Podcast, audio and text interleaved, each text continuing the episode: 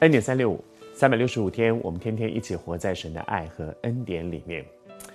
特别想要为你祷告，如果我们有一些人和约瑟一样，正在他生命中间的一个低谷，在那个低谷里面，你好像觉得什么事都不顺利，好像约瑟那一天十七岁的那一天，好像晴天霹雳一样，他的人生好像突然就变了。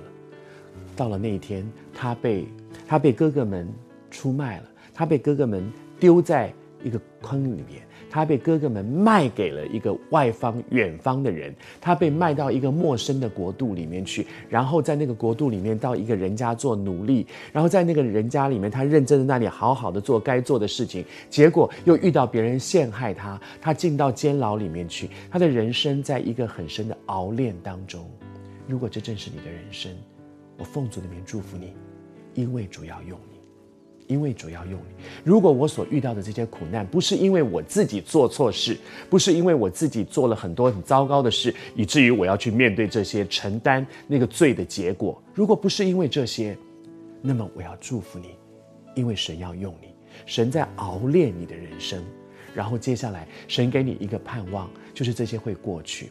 时候到了，你会明白，原来这些这些这些临到我身上的事情都是有道理的。什么样的道理呢？昨天和你分享到说，这事以后，那那些苦境的事情发生会结束，会过去，以后会过去，过去了之后是什么呢？他说有一天呢，法老的两个在法老身边很亲近的被法老所信任的大臣，一个是酒政，一个是膳长，这两个人他们管法老的吃和喝。你知道这样两这他不是带着法老去吃吃喝喝，而是他们要负责安全。你知道法老吃的东西，他一定很没有安全感。在那个位置上面的人，他所吃的东西大概天天怕别人下毒。所以谁负责他的酒，谁负责他的膳膳食，这是他最信任的人。如果这个人如果被敌人买通了，他就完了。他在酒里面下毒，在饭里面放一点什么东西，慢慢慢慢的让你一步一步的越来越身体越不好。所以这两个人一定是法老最信任的人。面对这个法老最信任的人，这两个人有一天同时得罪了法老。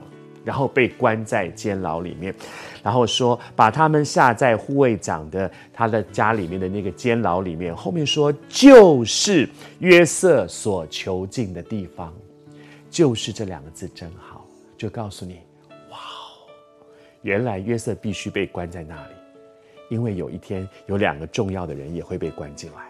约瑟预先到那里去等着他们进来。进来了之后呢，这两个人将来中间有一个人会为约瑟开路，把约瑟带到法老的面前。上帝真的是最棒的编剧，他写的每一步棋都是有伏笔的。我是做编剧的人的，我特别了解那个做编剧的人。你知道有一些戏，哎，今天怎么搞的？我们两个在那边讲话，突然有一个什么人进来讲了一句话就出去，好像哎，怎么会好像打岔一样进来？其实是伏笔。哦，后来就知道，哦，原来当初那个时候那个人进来是有道理的。当下可能觉得这个戏怎么这样演呢？这两个人在这里讲话，怎么突然就这样了？上帝在你生命当中也有伏笔，但是你终究会发现，啊，原来如此。祝福你，你终究会发现，上帝在你生命里面做的每一件事，下的每一招棋，都是有意义。